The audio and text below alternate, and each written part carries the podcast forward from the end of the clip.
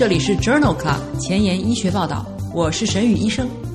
每周五天，每天半小时，只讨论最新的顶尖专科文献，介绍给感兴趣的同行们。Journal Club 是双周刊，分十个专科话题。这一周五天分别是风湿免疫科、泌尿科、血液科、妇产科和儿科。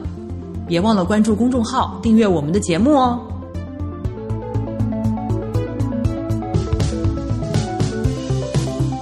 多听众给我留言，询问是否有某个专科的讨论群，或者某个专科的研究进展，或者麻烦我帮他对于某一个专业领域进行文献检索。首先，特别感谢这些听众朋友对我节目的喜爱，对我文献检索能力的肯定。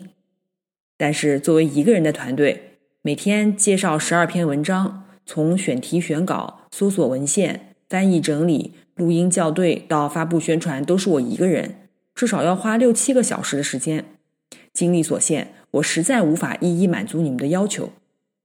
今天我想花几分钟时间聊一下节目和讨论群设置的初衷。顶级期刊非常喜欢团队合作的文章，编辑们非常清楚，大多数的医生过于关注自己的领域，团队合作十分难得。比尔盖茨曾经说过。世界需要更多的博才，因为专才已经太多了。即使你不是博才，如果你能把学科之间的点连起来，这种连接的能力也是十分珍贵和稀有的。这就是为什么我把我的节目分成了十个领域。我的意图是让一个专科医生听十个专科话题，而不是每一个专科医生只听自己的专科话题。每天接收一点点不同领域的影响。逐渐习惯从其他领域的角度去思考问题。其次，搞科研要有创新的想法，创新来自于灵感，灵感来自于对大量高质量文献的积累。通过来自多领域的信息刺激，创造力才能被激发出来。我知道的，你有时候会有一个想法，但是没有查文献，所以不敢说出口；查了文献，又觉得大海捞针。好不容易查到了文献，发现别人已经做过了。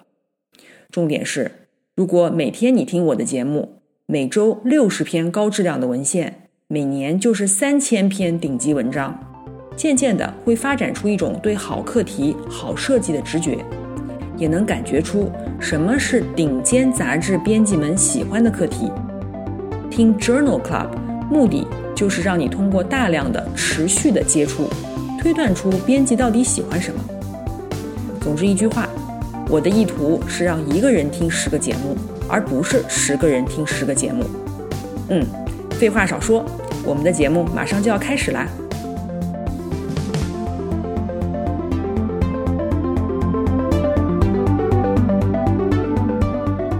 今日头条：一，FDA 批准镰状血红蛋白聚合抑制剂。治疗镰状细胞贫血。二，JAMA Oncology，慢性髓系白血病患者停用络氨酸激酶抑制剂以后的结局。三，Lancet，使用 Kick and Kill 策略治疗 HIV 感染的二期临床研究。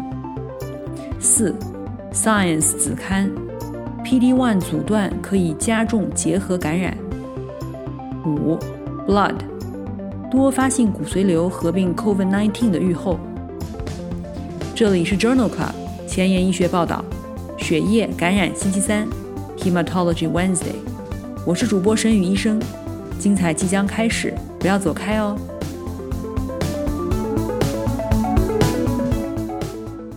今天的新药研发，我们来聊一聊沃塞洛托。沃塞洛托是一种小分子合成化合物。是一种直接的脱氧镰状血红蛋白聚合抑制剂，改善血红蛋白和氧的亲和力。二零一九年十一月，FDA 批准沃塞洛托用于治疗镰状细胞贫血。关于沃塞洛托治疗镰状细胞贫血的三期临床研究，发表在二零二零年七月的《新英格兰医学杂志》上。这项称之为 HOPE 的三期临床研究。纳入了二百七十四例镰状细胞贫血的患者，包括了纯合子血红蛋白 S、镰状血红蛋白 C、血红蛋白 S 的贝塔地中海贫血或镰状细胞病的其他基因型。随机分为沃塞洛托一千五百毫克 QD 组、沃塞洛托九百毫克 QD 组和安慰剂组。在基线时，约有三分之二的患者正在接受羟基尿的治疗。在第二十四周时，一千五百毫克和九百毫克沃塞洛托组以及安慰剂组的血红蛋白的变化分别为升高了一点一克每分升。升高了零点九克每分升和降低了零点一克每分升，其中一千五百毫克组与安慰剂比较，p 值小于零点零零一，分别有百分之五十一、百分之三十三和百分之七的参与者血红蛋白升高大于一点零克每分升。一千五百毫克沃塞洛托组的溶血相关标志物包括间接胆红素水平。网织血红蛋白百分比相对于基线时的降幅显著超过了安慰剂组，p 值均小于零点零零一，各组的不良事件发生率相似。这项 HOPE 研究认为，在镰状细胞病的患者当中，沃塞洛托显著增加了血红蛋白的水平，减少了溶血的指标。今天的临床实践，我们首先来聊一聊慢性髓系白血病。慢性髓系白血病又称之为慢性髓细胞性白血病或者慢性髓性白血病，连同真性红细胞增多症、特发性血小板增多症和原发性骨髓纤维化一起被归为骨髓增生性疾病。其发病与位于 pH 染色体上的 BCR-ABL1 基因融合密切相关。疾病分为三期：慢性稳定期。加速期、急变期，随着疾病的进展和治疗而改变。急性髓系白血病的治疗方法众多，决策较为复杂。目前主要的治疗方法有异基因造血干细胞移植、酪氨酸激酶抑制剂 （TKI） 和细胞毒性药物的姑息治疗。异基因造血干细胞移植是治疗加速期、急变期慢性髓系白血病的关键手段。酪氨酸激酶抑制剂是几乎所有新诊断的慢性髓系白血病患者的首选治疗方案，能够长期的控制病情。可用的药物包括伊马替尼、达沙替尼、尼洛替尼、博舒替尼。其他常用的药物包括羟基尿、干扰素阿尔法、白硝胺等等。今天介绍的第一篇文章发表在《JAMA Oncology》二零二一年一月刊上。酪氨酸激酶抑制剂治疗能够改善慢性髓系白血病患者的生存期，但是也与不良反应有关，特别是疲劳和腹泻。对于某些患者而言，停用酪氨酸激酶抑制剂是安全的，与成功实现无治疗缓解 （treatment-free remission） 有关。这项 LAST 研究旨在评估慢性髓系白血病患者停用酪氨酸激酶抑制剂以后。分子学复发和患者报告的结果。这一项前瞻性单臂非随机临床实验纳入了十四个中心的一百七十二例慢性髓系白血病患者，女性占一半，中位年龄为六十岁。这些患者的疾病通过伊马替尼、达沙替尼、尼洛替尼或者是博舒替尼治疗以后，得到了良好的控制。入组后的所有患者均停用了酪氨酸激酶抑制剂，至少随访三年以后，百分之六十五点五的患者维持了主要分子生物学缓解，百分之六十的患者达到了无治疗缓解。在停用酪氨酸激酶抑制剂的时候，以及停用了三个月以后，无法检测出 BCR-ABL1 与疾病分子学复发独立相关。实时定量的 PCR 能够检测到 BCR-ABL1 的患者复发率为百分之五十。实时定量 PCR 无法检测到，但是微滴式数字 PCR 可以检测到 BCR-ABL1 的患者复发率为百分之六十四。实时定量 PCR 以及微滴式数字 PCR 均无法检测出 BCR-ABL1 的患者复发率仅为百分之十。在第十二个月无治疗缓解的一百一十二例患者当中，百分之八十疲劳症状得到改善，百分之三十四抑郁症状改善，百分之八十七腹泻的症状改善。重新启动酪氨酸激酶抑制剂导致了患者报告的结果恶化。这项 LAST 研究认为，停用酪氨酸激酶抑制剂是安全的。百分之六十的患者维持了无治疗缓解。停用酪氨酸激酶抑制剂与患者报告的结果改善有关。停用酪氨酸激酶抑制剂的时候，PCR 检测出 BCR-ABL1 与分子学复发高风险相关。今天分享的第二篇文章发表在《Leukemia》杂志二零二零年八月刊上。在慢性髓系白血病慢性期的患者当中，早期的分子学缓解与深层分子学缓解的概率提高和较好的生存期有关。然而，有三分之一的患者在经过一线的伊马替尼治疗以后，没有实现分子学缓解。这一项二 B 期的研究目的是评估一线伊马替尼反应不佳的患者早期改用达沙替尼的结果。这项研究一共纳入了患者二百五十例，随机接受一百毫克达沙替尼，或者是继续伊马替尼治疗。随访第十二个月的时候，主要分子学缓解率，达沙替尼组和伊马替尼组分别为百分之二十九和百分之十三，p 值等于零点零零五。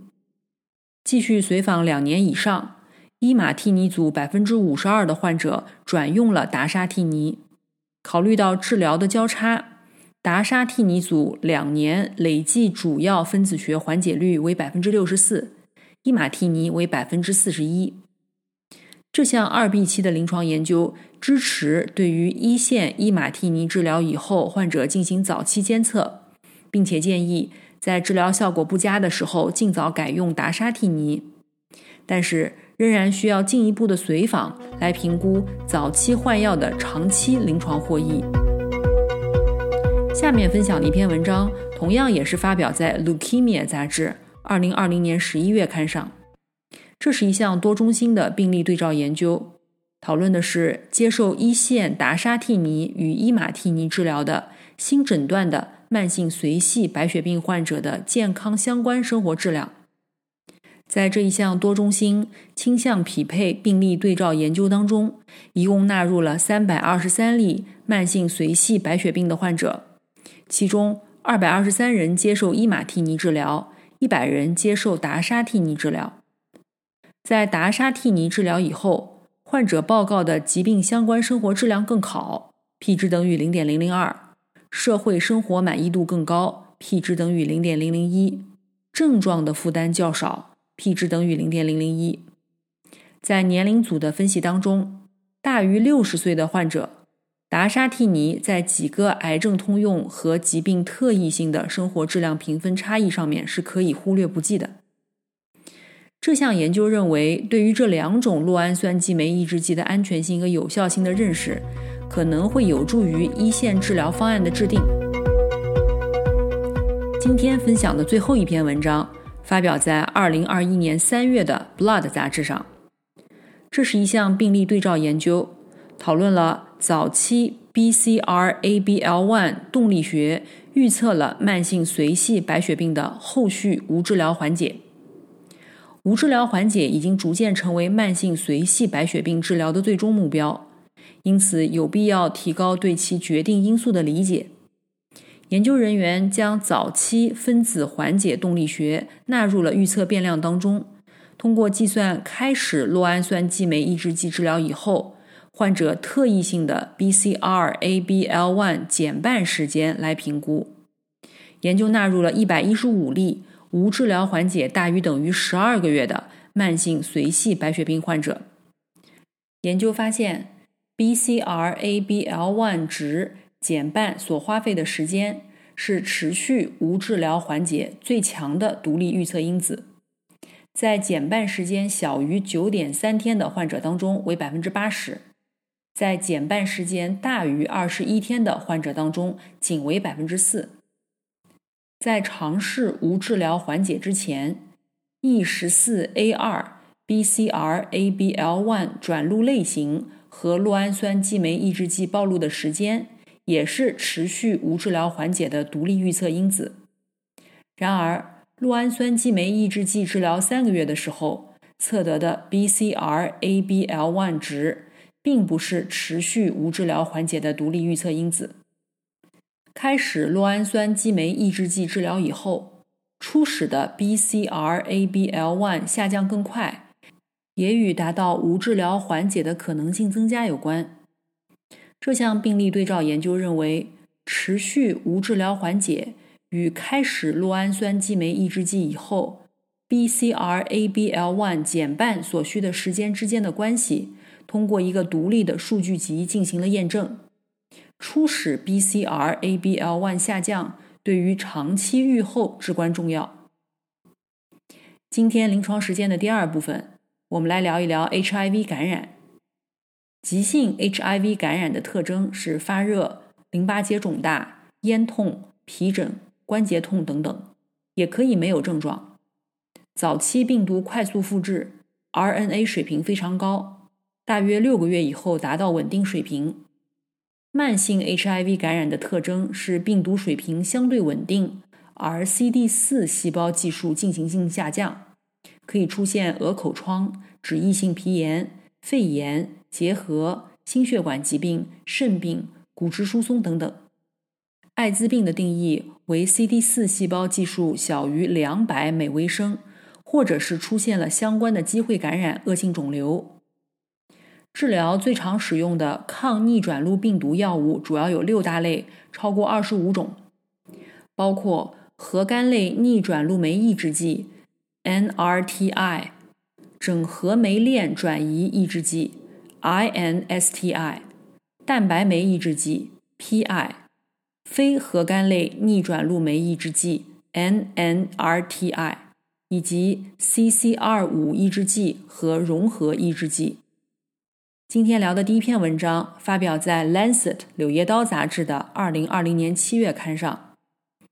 由于感染细胞潜伏的存在，所以抗逆转录病毒疗法 （ART） 无法治愈 HIV 感染。Kick and kill 策略是迫使 HIV 病毒从宿主细胞转录，使它们更容易被抗病毒的药物杀死的策略。River 研究是第一个比较。单独使用抗逆转录病毒药物和 kick and kill 策略攻击体内 HIV 病毒库的疗效的随机研究。这一项二期开放标签多中心的随机对照研究，纳入了六十例六个月以内新感染 HIV 病毒的男性患者，随机分配到单用抗逆转录病毒药物组以及使用 kick and kill 策略治疗组。Kick and kill 策略组包括抗逆转录病毒药物 Kick agent、组蛋白去乙酰化酶抑制剂氟利诺地，以及 Kill agent，以复制缺陷腺病毒为载体的编码 HIV 保守序列的 T 细胞诱导的疫苗 CHAdV 六十三。分组后第十六周和第十八周以后，两组当中。在十的六次方个外周血 CD4 T 细胞当中，总 HIV 的 DNA 拷贝数分别为3.02 log 十和3.06 log 十，没有统计学上的显著差异，无干预相关的严重不良事件。这一项 River 研究认为，与单独的抗逆转录病毒疗法相比，Kick and Kill。在检测 HIV 病毒库方面没有显著的好处。研究没有证明 Kick and Kill 策略更加有效。未来需要增强 Kick and Kill 策略当中的药物的药效。今天分享的第二篇文章，同样也是发表在《Lancet》柳叶刀杂志二零二零年七月刊上。这项 Discover 研究的目的是比较 N 曲他滨联合丙酚替诺福韦。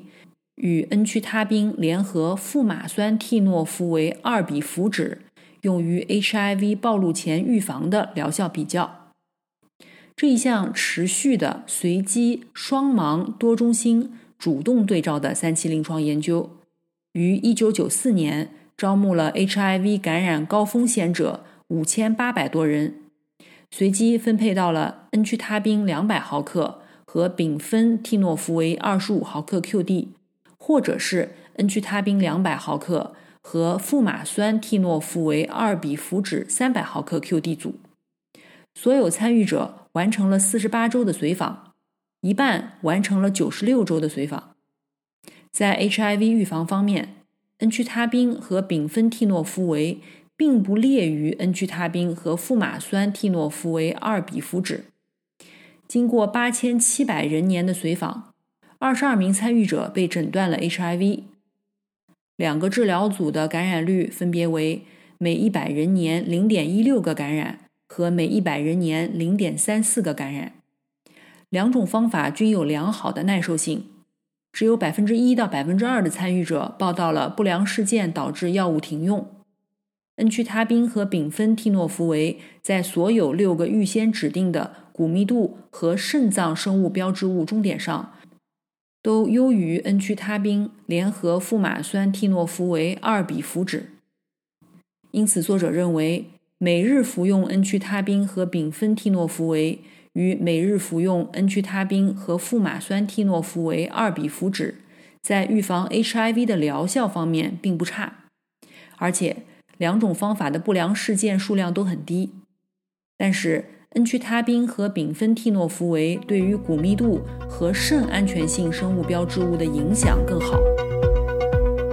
今天分享的最后一篇文章。发表在了2020年10月的《JAMA》杂志上。这是国际抗病毒学会2020年关于治疗和预防成人 HIV 感染的建议。一、建议对所有检测到病毒血症的 HIV 感染者尽快进行抗逆转录病毒治疗。二、虽然大多数患者开始时可以使用三种药物，现在也可以使用两种药物。应当包括整合酶链转移抑制剂。三、首次推荐长效抗逆转录病毒的治疗方法，每四周或者八周注射一次。四、对于有感染 HIV 风险的个人，建议使用口服方案进行暴露前预防，或者是每八周注射一次长效注射剂。五。建议在治疗前和治疗期间进行有效性和安全性的监测。今天的交叉学科，我们来讨论乳腺科和血液科交叉的内容。文章发表在《Blood》二零二零年十二月刊上。乳房植入物相关的间变大细胞淋巴瘤 （BIA-ALCL） 是一种非常罕见的 T 细胞淋巴瘤。它是由单一环境刺激所引起的。该研究对于二十九例间变大细胞淋巴瘤患者进行了全面的遗传分析，并且测定了七例患者的全基因组染色体拷贝数畸变和突变谱。对照组是二十四例 ALK 阴性的淋巴结间变性大细胞淋巴瘤。百分之九十四的脂肪植入物相关的间变性大细胞淋巴瘤当中，检测到了染色体拷贝数畸变。三分之二的患者检测到了二十号染色体的二十 Q 十三点十三号染色体缺失。与其他类型的间变性大细胞淋巴瘤，包括原发性皮肤间变大细胞淋巴瘤、全身型 ALK 阳性。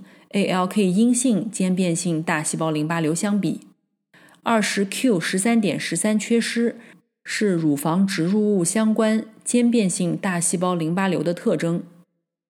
这项病例队列研究认为，乳房植入物相关的间变性大细胞淋巴瘤当中，二十号染色体的特征性丢失，为其作为一个单独的疾病提供了理由。此外，染色体拷贝数畸变分析。可用于肿瘤或外伤的鉴别诊断。今天的前沿医学，我们来聊一聊 PD-1 阻断可以加重结核感染。这篇文章发表在2021年的 Science 子刊《Science Immunology》杂志上。通过靶向 PD-1 共抑制受体可以增强免疫细胞的功能，这可能可以用于治疗慢性感染。来自美国国家卫生研究所的研究人员研究了 PD-1 在恒河猴结核分支杆菌感染当中的作用。与同型对照组相比，靶向 PD-1 单抗治疗以后，动物的病情恶化，肉芽肿细菌负荷增加。PD-1 阻断可以增加肉芽肿结核分支杆菌特异性 CD8 T 细胞的数量和功能。相比之下，PD-1 阻断以后，结合分支杆菌特异性的 CD4 T 细胞在肉芽肿中的数量和功能没有增加。抗细胞毒性 T 淋巴细胞相关抗原四，也就是 CTLA 四表达水平增加。多种促炎的细胞因子升高，与细菌负荷相关的细胞因子升高。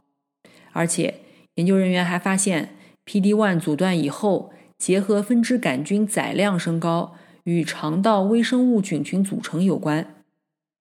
这项基础研究认为，PD-1 介导的共抑制可能通过抑制有害炎症，允许正常的 CD4 T 细胞反应，促进结核分支杆菌感染的控制。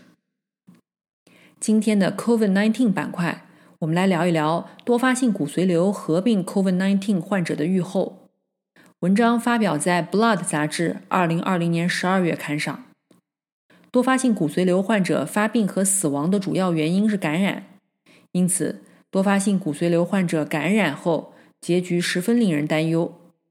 这一项来自国际骨髓瘤协会的报告，回顾性的描述了六百五十例感染 COVID-19 的浆细胞病患者的临床特征。